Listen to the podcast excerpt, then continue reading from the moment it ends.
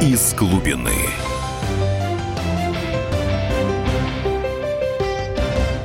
Доброго вечера, дорогие друзья. Итак, говорит программа «Из глубины». У микрофона ее ведущий, писатель-футуролог Максим Калашников. Так, наша тема сегодня – итоги дебатов Стрелков-Навальный, послесловие. И в нашей студии дорогой гость, герой дня Игорь Иванович Стрелков. Добрый вечер, Игорь Здравствуйте. Иванович. Ну что ж, давайте скажем точно, совершенно определенно. Дебаты, э, которые состояли 20 июля между вами и Навальным, были, в общем-то, событием, политическим событием лета 2017 года. Я могу, позвольте, вернее, поздравить вас с выходом на новый политический рубеж, Игорь Иванович. Ну, Спасибо. Новом... Тут сложно говорить именно о политическом рубеже, однако полагаю, что ту задачу, которую я ставил на этих дебатах, я выполнил и принимаю, как говорится, поздравления в этом. Игорь Иванович, но все-таки кое-что осталось, наверное, недосказанным. Вот в тот формат, надо сказать, должен Алексею Навальному, он, в общем-то, честно выполнил свои обязательства, хотя был скандал с э, трансляцией этих дебатов затем, но дебаты состоялись, пусть по американским неким западным канонам, и все-таки вот это ограниченное время не позволяло, наверное, развить некоторые темы. Вот лично меня очень сильно поразило то, что Алексей Анатольевич Навальный, он действительно не очень понимает связи между сырьевой экономикой и коррупцией. Вот тогда вы его спросили, а как убирать коррупцию? Он развернул такую программу, вот, но он не затрагивал основу собственно говоря, той самой коррупции, той системы, которая ее порождает. Ну, сырьевая экономика, когда доходы от сырья достаются немногим, они потом распределяют. Как ты потом, собственно говоря, приватизируй, не приватизируй, система ведь остается та же, той же самой. Как вы считаете, Игорь Иванович? Ну, я полагаю, что Алексей Анатольевич вполне сознательно не пытается затронуть основы системы, поскольку финансирование его проектов в значительной степени идет от э, представителей того самого слоя, который не заинтересован ни в каких серьезных кардинальных изменениях. Он может, конечно, очень много рассказывать, он в том числе и мне вне эфира рассказывал о том, что он финансируется на пожертвование по 100, по 500 рублей от своих соратников, однако все-таки немножко понимая, как, э, каков порядок финансирования, необходимого финансирования региональных штабов, всей политической деятельности, тем более э, такой, который он развернул широкомасштабный, я понимаю, что тут никаких ни 100, ни 500 рублей даже близко не хватит. Э, но здесь, что называется, со свечкой не стоял. Но в целом, да, совершенно правы, Максим. Он, э, в принципе, те вещи, которые он говорит, они, конечно, чрезвычайно важны как э, дополнительные меры по приведению в порядок самой экономики, то есть э, самой экономической системы. Но ее как раз Навальный трогать совершенно не хочет. По сути, то, что он говорит, это, как я и сказал на дебатах, это косметические изменения, это перелицовка фасада, не затрагивающая ни фундамента, ни самого здания. Э, и к сожалению, даже если он попытается реализовать, как он обещает, а обещает он очень много и красиво, э, если он сумеет сделать, э, став президентом, независимый суд, независимые средства массовой информации, ведет свободные выборы, но при этом оставит в незыблемой форме ту олигархическую систему, когда практически подавляющая часть средств производства, практически все ресурсы, все сырьевые ресурсы принадлежат одному проценту населения страны, даже менее того, э, то есть группе из нескольких десятков, может быть, сотен семей, ну, это ничего не изменит, поскольку все деньги по-прежнему будут у них, и, соответственно, они смогут купить и новые составы всех независимых судов, и снова скупить э, всю независимую, в кавычках, прессу и поставить себе на службу. И мы на самом деле получим нет, некоторый такой облагороженный ремейк 90-х годов, когда у нас считалось, что есть свободная пресса, когда есть свободный суд, а на самом деле просто они управлялись разными группировками олигархов, боровшихся между собой. Не более того. Но вот по логике вещей, Игорь Иванович, если в обществе существуют сильные отряды э, радиоэлектронной, э, то есть радиоэлектронной промышленности, машиностроителей, аграриев, там, э, биотехнологов. Это уже, собственно говоря, те группы, которые заинтересованы и в справедливом суде, и в гражданских свободах. Они противовес вот этой, в кавычках, элите сырьевиков и ростовщиков. Понятно, что возникают те самые, так сказать, вот те самые силы. Для этого надо совершить индустриализацию. Для этого надо вести Максим, нелиберальную а, политику. Понимаете, я в, свои, я в дебатах не стремился выдвигать какую-то отдельную программу, поскольку э, у меня такая задача не стоит. Я просто хотел задать вопросы человеку, который претендует на объединение всех оппозиционных сил России претендует, причем достаточно серьезно и более того открыто заявляет об этом намерении. Соответственно, не я должен был излагать экономическую программу, а он должен был мне рассказать, как он собирается изменить систему, э, ну и он ничего мне не смог рассказать. Он рассказал мне, он, как он собирается изменять внутриполитическую систему, не меняя никак экономику. То есть я сделал вывод, что экономической программы у него просто нету. Тут можно гадать, что он там думает или не думает, но он не, сказал ничего по этой теме. Кроме того, у меня ведь была еще основная задача. Я рассматривал все дебаты в комплексе, и я собирался вывести его на вопрос, как он собирается сделать экономическую систему независимой от Запада, иначе она не будет развиваться. Но поскольку мы не смогли преодолеть даже самого первого пункта, он не смог сказать, что у него есть вообще какая-то экономическая программа, то к ней мы даже не перешли. Но, Игорь Иванович, э, и второй, э, второй был момент очень интересный, который тоже получился оборванным, скомканным. Ведь тогда Навальный начал в, в конце говорить о том, что, ну что же, война на Донбассе, она обескровила экономику Российской Федерации. Вот люди умирают в больнице, там есть только бинты, лекарств не хватает – и получается, что вот действительно война на Донбассе съела все средства.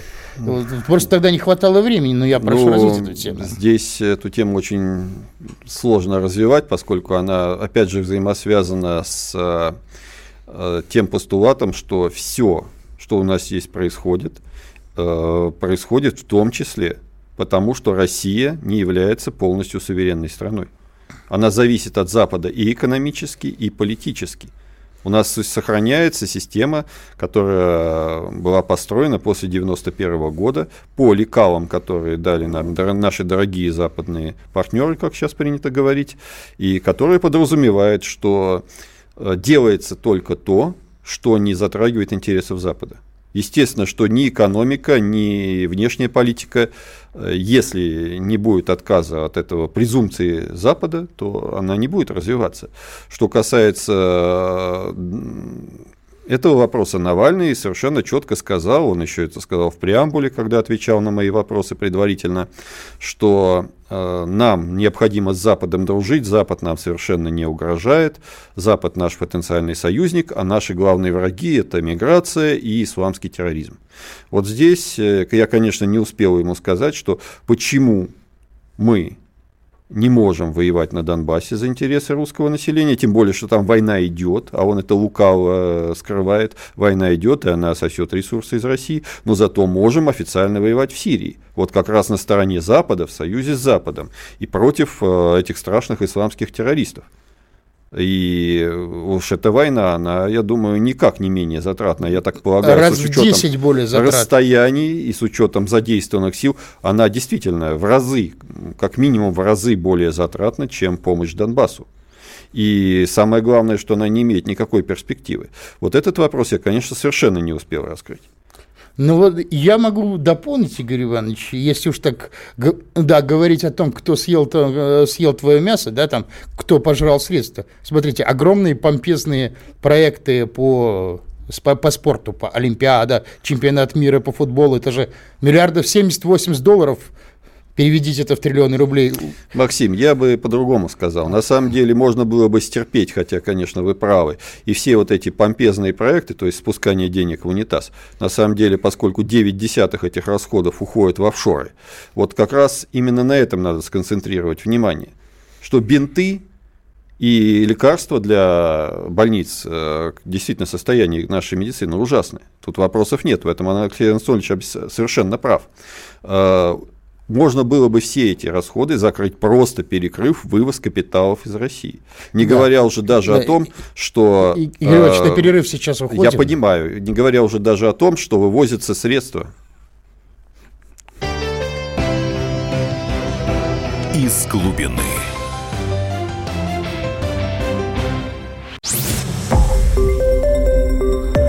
Радио «Комсомольская правда». Более сотни городов вещания и многомиллионная аудитория. Челябинск 95 и 3 FM. Керчь 103 и 6 FM. Красноярск 107 и 1 FM. Москва 97 и 2 FM. Слушаем всей страной. Из глубины. Еще раз здравствуйте, дорогие радиослушатели. Так мы продолжаем нашу передачу эфиры, а, посвященные итогам дебатов Стрелков Навальный послесловие. В нашей студии сегодня Игорь Иванович Стрелков, у микрофона ведущий писатель футуролог Максим Калашников. Мы, я все-таки хочу, чтобы э, Игорь Иванович закончил ту мысль, которую мы начали в предыдущем блоке. А мы отвечали тогда на тот вопрос, который не удалось э, полностью осветить на дебатах. Итак, Алексей Навальный сказал, что война в Донбассе кушает те средства, которые не хватает сейчас на медицину, на богатую жизнь российской, так сказать, Э, гражданам РФ. Э, Игорь Иванович, вернитесь еще раз. Э, я возвращаюсь, я еще раз хочу сказать, что если уж начинать с вопроса о том, что нам не хватает и как, необходимо понять, что гигантские средства выходят из России через офшоры вывозятся, вывозятся чиновниками, вывозятся олигархами, и ну, достаточно посмотреть, да даже государством вывозятся.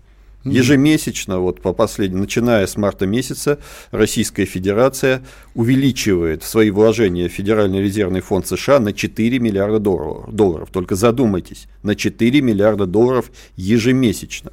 Уже в июне превысило 109 миллиардов вложения Э, в Федеральную резервную систему. Фактически мы финансируем, бумаги, да. мы финансируем американскую экономику. Это как называется? Это называется дань за 12 лет. Помните, да? Да, конечно. Вот действительно, вот может быть в первую очередь прежде чем считать копейки, которые сейчас тратятся на поддержку русских на Украине, русских именно, вставших за Россию, может быть, все-таки посмотреть э, резервы которые у нас э, финансируются фактически врагов, мы финансируем. Соединенные Штаты помогают, э, дем, э, помогают милитаризации Украине, вкладывают средства в этот режим, а мы помогаем Соединенным Штатам. Да. Э, в этом отношении мы опять возвращаемся к тому, что Запад не только не является нашим другом, Запад является нашим врагом во всех отношениях. Мы сами финансируем э, программу перевооружения Соединенных Штатов. Мы сами помогаем Соединенным Штатам создавать военные базы, вкладывая средства в их экономику. Мы, с одной стороны, у нас идет крик о том, что э, США ввели свои войска в Прибалтику, что они разворачивают системы противоракетной обороны в Польше, что они направляют советников на ту же самую Украину и накладывают на нас, как известно, параллельно достаточно серьезные санкции на наш нефтегазовый сектор, а с другой стороны мы вкладываем туда деньги и в частном порядке, и в государственном. Поэтому, когда начинает Алексей Анатольевич говорить про бинты и про нехватку лекарств, он вот этот вопрос тоже довольно тщательно обходит. Почему? Потому что ему невыгодно, потому что у него есть постулат «Запад наш друг». Так вот, в этом отношении он совершенно не отличается ни от действующей власти, ни и очень даже напоминает 90-е годы, когда у нас э, преснопамятный Борис Николаевич э, примерно так же относился к Западу, как к старшему партнеру и даже не пытался хрюкнуть в, ее, в адрес.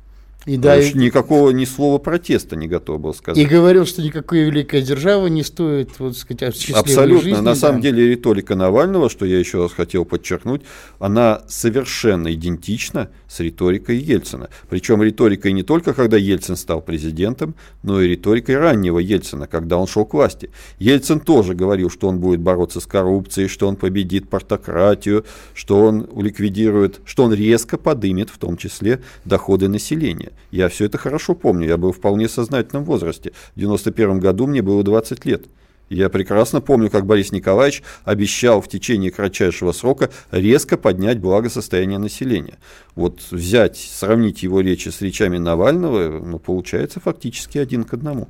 Игорь Иванович, можно напомнить о том, что, например, игры Набиулиной с растянутой девальвацией рубля а, в конце 2014 года обошлись 80 миллиардов долларов. Они достались из резервов государства спекулянтам. Это стоимость 80 лет, как минимум, войны на Донбассе. Но у нас сейчас на проводе Александр Гришин, политический обозреватель «Комсомольской правды», и он хочет задать свой вопрос. Александр, вы в эфире говорите, пожалуйста. А, здравствуйте, Максим. Добрый вечер, Игорь Иванович. Вот, вы знаете, а, вот я как раз услышал последнее. Вот это а, как бы у меня с моим вопросом сопрягается полностью, Игорь Иванович. Я тоже смотрел вот эти ваши дебаты с Навальным. Вот, согласен со многими людьми, которые отметили, что человек популистских волонтаристских взглядов потерпел абсолютное крушение за споре в дискуссии с человеком системно, системно образованным и системно мыслящим. Но, тем не менее, у меня есть к вам два вопроса, если позволите. Первый. Вот в вашем лексиконе, когда вы говорили о нынешней российской власти, прозвучали такие словосочетания, как э, ставленники Запада, оккупационный режим, и все это по отношению к э, нынешней власти, да, как с этим сопрягается та программа э, санкций, которая уже четвертый год вот эта политика ведется в отношении к России. Зачем накладывать санкции на своих слуг, на тех, кого ты поставил оккупировать Россию? Если позволите, э, после вашего ответа еще один вопрос задам мне кажется, достаточно интересно. Да, я сразу начинаю отвечать. Э, я полагаю, что здесь идет классическая ситуация, когда э, частичный выход из подчинения. То есть э, существовавшая с, 20, с 91 года политическая и экономическая система, она возглавляемые людьми, которые действительно до этого шли полностью в кильватере западной политики экономической, и внешней, и внутренней, а, она несколько взбунтовалась, что ли. То есть имеет место ограниченный бунт который наиболее ярко проявился в 2014 году с воссоединением Крыма. И, видимо, этот вопрос никак не был согласован с Западом. А, видимо, на тот момент Владимир Путин решил, что он уже достаточно самостоятелен и совершил шаг, который их э, совершенно привел э, в состояние действительно легкой паники по состоянию на 2014 год. Вопрос только заключается в другом, что сделав этот шаг, наша власть, она испугалась сама, что сделала. А со своей стороны Запад очень грамотно напомнил о том, о той зависимости, которая существует. То есть сейчас на самом деле наша власть, как и с 14 начиная года, с весны, находится в состоянии цапли, стоящей на одной ноге. Вторая нога занесена, только непонятно, куда идти, то ли назад, то ли вперед. И, естественно, наши дорогие западные партнеры делают все, чтобы этот э, шаг был совершен назад, причем э, чтобы с гарантиями, что подобный бунт никогда не повторится.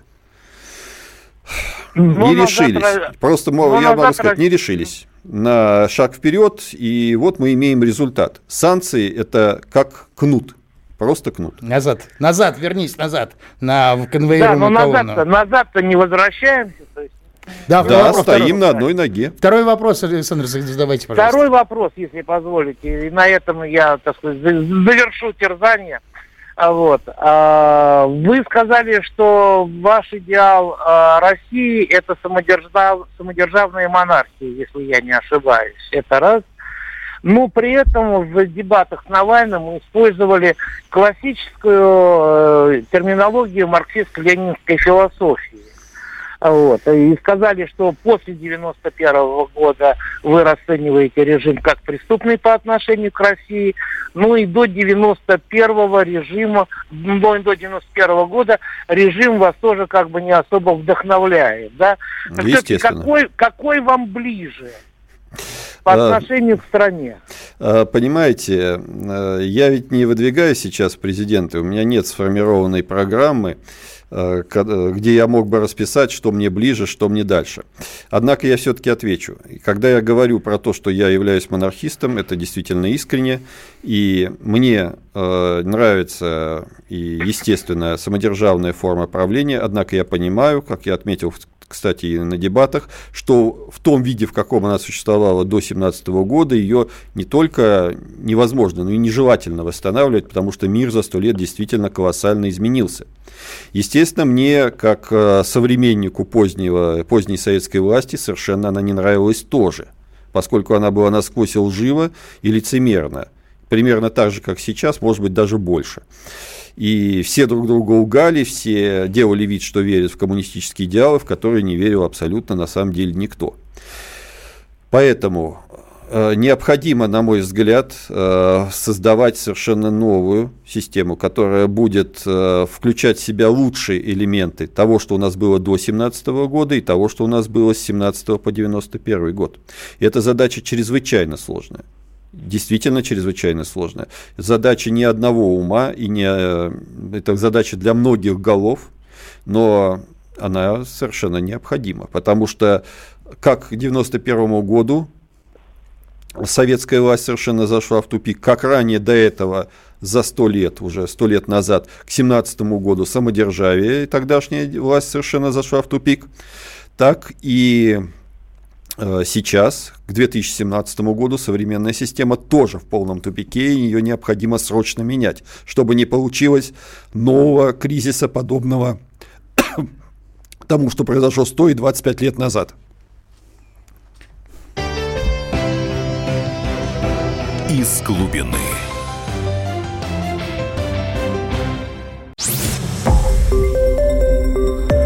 Радио «Комсомольская правда». Более сотни городов вещания и многомиллионная аудитория. Челябинск 95 и 3 FM. Эм. Керчь 103 и 6 FM. Эм. Красноярск 107 и 1 FM. Эм. Москва 97 и 2 FM. Слушаем всей страной. Из глубины. Еще раз приветствую вас, дорогие друзья. Итак, в эфире программа «Дебаты Стрелков. Навальный» и послесловие в нашей студии Игорь Иванович Стрелков, герой дня. А ведущий, как всегда, Максим Калашников, писатель-футуролог. Ну, я напоминаю, что у нас студийный номер телефона 8 800 297 02, WhatsApp и Viber плюс 7 967 297 02. Обсудить любую новость можно с нами на страницах радио «Комсомольская правда» в Твиттере, Фейсбуке, ВКонтакте и Одноклассниках. Но мы возвращаемся к предыдущему, предыдущей теме, которую начали в, в во втором блоке. Итак, э, нас э, тогда спросил товарищ Гришин о том, что вот почему Игорь Иванович так э, привержен идеям монархии. Игорь Иванович ответил, что, в принципе, мы, я, наверное, да и Максим Калашников не за ту Россию, которая была, она, к сожалению, не справилась с вызовами времени, и время ушло вперед. Мы за будущую Россию, в которой будет все хорошее. И вот Российская империя... Мы хотя бы за то, чтобы Россия была. Да. Потому что, чтобы, и желательно, чтобы она была, не свалившись в очередной уничтожительный кризис. И я я хочу напомнить, что именно Игорь Иванович такой синтез осуществил, что в Славянске, во время обороны Славянска, плечом к плечу стали и красные патриоты, и белые патриоты. Одно дело, один враг их объединил. И это, наверное, самый лучший ответ всем, всем злопыхателям. Вот. Но я хочу сказать, что у нас есть еще и другие вопросы от рядовых э, наших слушателей из состава «Комсомольской правды». Вот э, Товарищ Владимир Варсобин, политический обозреватель «Комсомольской правды», тоже хочет задать вопрос Игорю Ивановичу Стрелкову. Стрелков часто говорил, что если бы не он, то на Донбассе не было бы военных действий. Отдает ли он себе отчет, и, может быть, у него есть какие-то э, угрызения совести, что если бы не его заход э, в Славянск, то вот эти десятки тысяч жертв, которые за многие годы уже понесли и обе стороны, украинская и донбасская, можно было избежать. Отвечает Игорь Иванович Стрелков на вопрос. Ну, вопрос, естественно, провокационный. Э, и, на мой взгляд, в первую очередь провокационность его заключается в том, что автор вопроса сознательно разделяет, выделяет события на Донбассе, отделяет их от событий в Крыму, от всего, что происходило в 2014 году, в том числе и в Киеве. Он э, старательно игнорирует тот факт, что на Донбассе было действительно народное движение, именно местные составляли основу этого движения, и что Игорь Иванович Стрелков туда пришел не в качестве некого интервента, который захватил регион, а пришел на помощь русскому восстанию. И могу сказать так, что никаких, естественно, угрызений совести у меня в этом отношении нет, потому что я пришел помогать своим. А уж что получилось дальше, за это, я полагаю, несу ответственность не только я. Хотя, конечно, свою долю ответственности я несу и никогда от нее не отказываюсь. Однако мне не очень нравится, что стараются обвинить меня в том, что не сделали другие я полагаю, что в 2014 году имелась уникальная возможность освободить Новороссию. Э, тем более, что подавляющее большинство русского населения, а русское население там в свою очередь составляет подавляющее большинство, ждало и готовилось к этому, и хотело этого. Еще раз подчеркиваю, мы пришли защищать, а не нападать. Именно защищать от тех, кто и сейчас превращает Новороссию в такую новую, в составе Украины, в такую новую антирусскую Польшу, где будет, где проходит тихий геноцид русского языка и русской культуры. Так что ищите угрызение совести у других людей, которые могли, но не сделали. Мы, наша небольшая группа и те, кто к нам присоединились, сделали все, что было в наших силах и даже больше. Я думаю, Игорь Иванович, что угрызения совести должны мучить тех, кто 23 года после 91 года делал вид, что на Украине нет русских, что это не наша земля, что нет никакой И сейчас делают вид, и причем старательно. Вид. Конкретный пример характерный, это как раз Алексей Анатольевич Навальный, который говорит о гражданах Российской Федерации и, называя себя регулярно националистом, совершенно делает вид, что русских на Украине нет. Я бы назвал и другие фигуры, всем известные. Я хочу напомнить, что было после победы э, второго Майдана, когда в течение трех дней уже были приняты законы о борьбе с великорусским языком. И если бы не восстание на Донбассе, что бы сейчас было? И хочу напомнить, что турки в 1974 году, э, турк, турок Северного Кипра взяли под защиту в три дня, разгромив армии греков. И ничего. А вот в данном случае... А в данном случае получается так, что мы можем воевать в Сирии за арабов-алавитов, а за русских на Донбассе мы воевать не можем. Но, э, спасибо, Игорь Иванович, но Владимир Варсобин еще хотел бы задать второй вопрос. А вот. во время дебатов с Навальным Стрелков часто повторял одну и ту же фразу «как офицер я не могу разглашать эту информацию». И это касалось именно очень больных вопросов. Это откуда на Донбасс шло вооружение и кто сбил э, пассажирский самолет. Не кажется ли Стрелкову, что, избегая ответов на эти вопросы, он ставит своих, даже своих сторонников э, сознательно в заблуждение? Потому что, отвечая на эти вопросы, можно понять, кто виноват в всей истории на Донбассе. Вопрос еще один провокационный, естественно. Э, во-первых, э, явно чувствуется, что человек, который его задает, никогда не был офицером, иначе бы он все понимал без слов что касается военной тайны и офицерской чести. К сожалению, для большинства таких людей, которые задают подобные вопросы, это как минимум пустой звук. Но это так. Э, в остальном я полагаю, что все товарищи и соратники, которые находились и воевали там, все прекрасно понимают, в отличие от диванных, как принято говорить, комментаторов и аналитиков и прекрасно понимают, что и как происходило. Более я этот вопрос комментировать традиционно не буду. Ну что ж, э, есть еще один, так сказать, э, вопрос, который остался во время дебатов, ну, наверное, все-таки немного скомканным.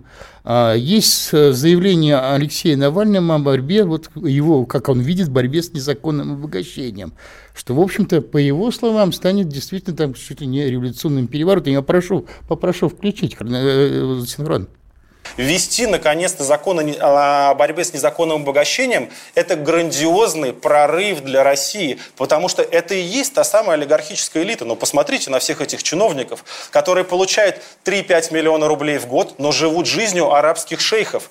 Их будут привлекать к уголовной ответственности только на основании несовпадения доходов и расходов. Ну, я же судью эту краснодарскую приводил в пример. Это, безусловно, а, революционный изменение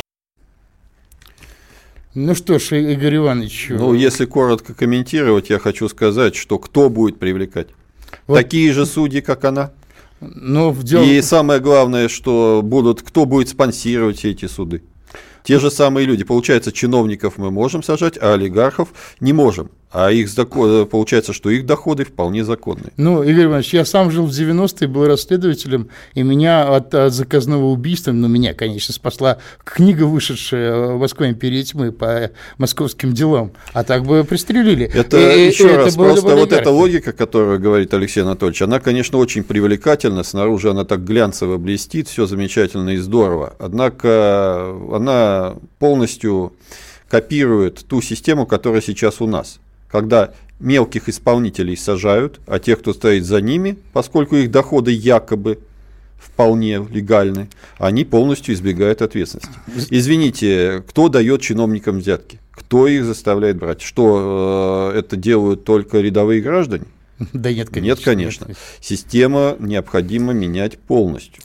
Здесь мы возвращаемся скорее, Игорь Иванович, к тому самому первому вопросу. Зачем надо уйти от статуса сырьевой экономики, чтобы здесь появились сильные промышленные отряды промышленного национального... В первую очередь, что не сказал Алексей Анатольевич, он ни слова не сказал про закрытие офшоров.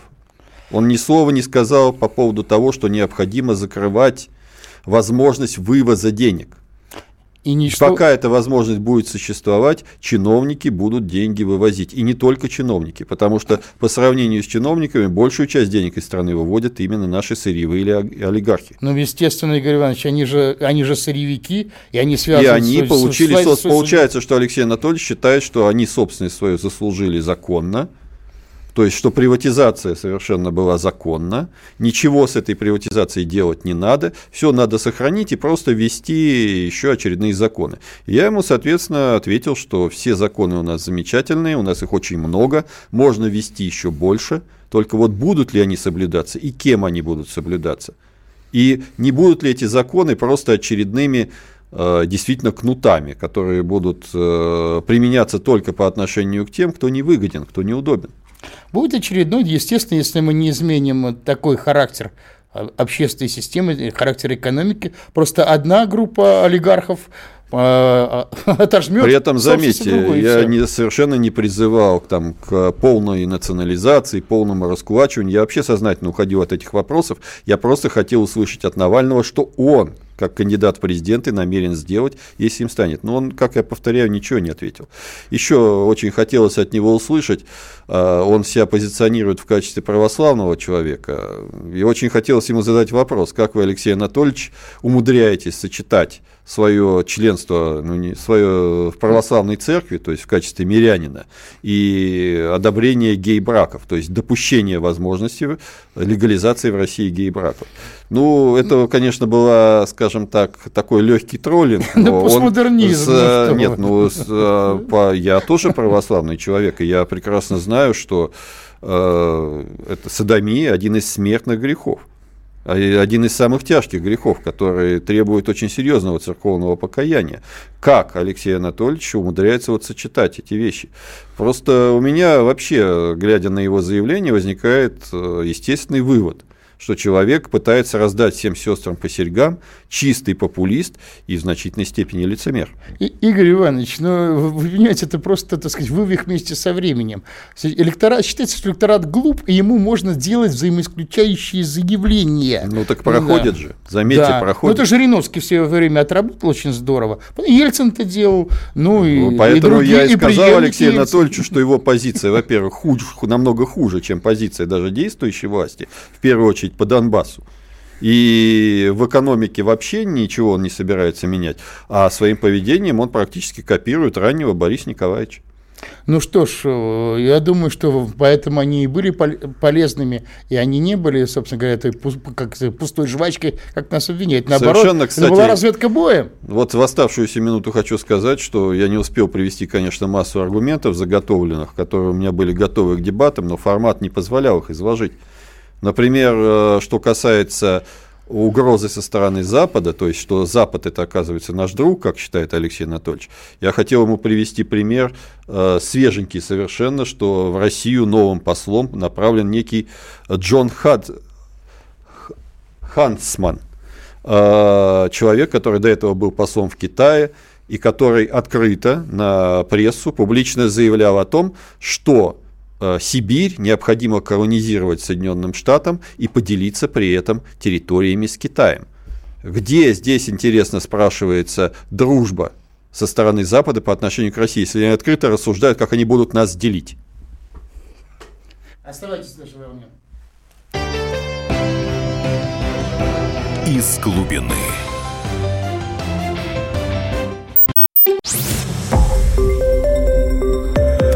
Радио «Комсомольская правда». Более сотни городов вещания и многомиллионная аудитория.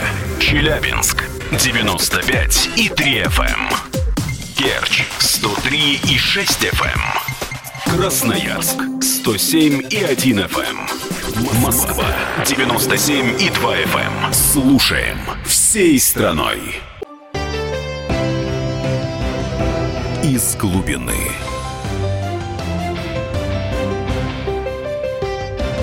Итак, мы продолжаем нашу передачу по итогам дебатов Стрелков Навальный. Послесловие в студии нашей Игорь Иванович Стрелков, ведущий Максим Калашников. Я напоминаю, что на студийный номер телефона 8 800 297 02, WhatsApp и Viber плюс 7 967 297 02. Любу, обсудить любую новость можно с нами на страницах радио «Комсомольская правда» в Твиттере, Фейсбуке, ВКонтакте и Одноклассниках. Но возвращаемся нашей теме. О, кстати, нам уже очень много вопросов э, э, поступило. Навальный не сказал о выходе Центрального банка России из-под э, лапы Федеральной резервной системы. Это действительно так. Но, Игорь Иванович, в принципе, у меня сложное впечатление от штаба Навального. Я очень, так сказать, благодарен ему за то, что он честно свое слово сдержал. Но атмосфера в самом штабе, вот это честно Ну, на самом деле, атмосфера в самом штабе, именно среди работников штаба технических, она была вполне нормальная, и я это отметил вполне там было видно, что большинство его соратников, они вполне честно полагают, что они делают благое, хорошее дело, борются с э, коррумпированным режимом, и, в принципе, какого-то э, ну, отторжения они у меня не вызвали. Я про другое хотел сказать, и в том числе хотел сказать на дебатах, наверное, последнее, что я хотел бы отметить, что я не успел спросить Алексея Анатольевича о том, почему он называет себя русским националистом, российским патриотом, и в его непосредственном окружении, начиная с начальника штаба господина Волкова, собрались одни сплошные заукраинцы. То есть люди, которые открыто поддерживали Майдан, которые открыто осуждали присоединение Крыма к России, которые всегда выступали против Донбасса, то есть э, во все, вот, начиная с 2014 года, то есть с момента, когда была попытка выйти из-под управления внешнего, они э, последовательно занимали позицию против России, так против действий. Волков призывал вообще отдать под суд всех добровольцев, кто поехал воевать. Так они, они эту программу не сняли, и Навальный же это и озвучил, что даже в ходе дебатов, что должен быть суд, статья наемничества и так далее и тому подобное. Ну, я полагаю, Максим, надо Это переходить, к вопросам. К уже, да. Я могу добавить, что позиция Навального здесь немножко... У нас осталось 10 минут, не, давайте. Осталось, да. Но тут вопросы поступают, чем вот э, один из слушателей спрашивает, ну как вы можете выступать против участия российских войск вот в войне в Сирии? Неужели, как он нам пишет, хозяин Ближнего Востока, вот эта группировка страшного запрещенного ИГИЛ, устраивает Стрелкова? А ведь потом эти полчища ИГИЛ рванули бы в сторону России. Мне интересно, да. вопрос заключается в том, а, и граничит ли Россия с Сирией и э, граничит ли Россия с Ираком, на территории которых действует ИГИЛ. Не граничит ни с теми, ни с другими. Наибольшую опасность ИГИЛ представляет для трех государств. Для шиитского Ирана, через который они в любом случае не могут пройти, потому что э, сколько населения Ирана? 80-90 миллионов? Свыше 70 миллионов, ну, около 80 миллионов. Около 80 ну, миллионов. Германия, условно Намного говоря. больше, чем проживают в Сирии и в Ираке вместе взятых. И причем это там мусульмане-шииты которые ИГИЛ, ну никак их не может на свою сторону перетянуть. Извините, э, граничит с Турцией, которая исповедует совершенно другой ислам, другого толка. И Почему и, ну, в конце концов, самую главную опасность ИГИЛ представляет для Израиля. Вот mm-hmm. с ним действительно ИГИЛ вот, ну, совсем вот как-то не ужился бы. Так спрашивается, почему именно Россия должна воевать вместо Ирана, турок и Израиля? Если она не граничит с территориями ИГИЛ от слова вообще. И в теоретически в ближайшие 10-15 лет граничить не будет даже теоретически. Поэтому все сказки по поводу того, что вот мы на дальних подступах сражаемся, лучше бы мы сражались у себя, а не на дальних подступах. Потому что рост исламского экстремизма в России, он, я о нем знаю не понаслышке, я 10 лет о нем наблюдал как военный чиновник, как сотрудник Федеральной службы безопасности. Так вот, он нарастает стремительными темпами. И с ним, на самом деле, у нас борьба поставлена исключительно слабо.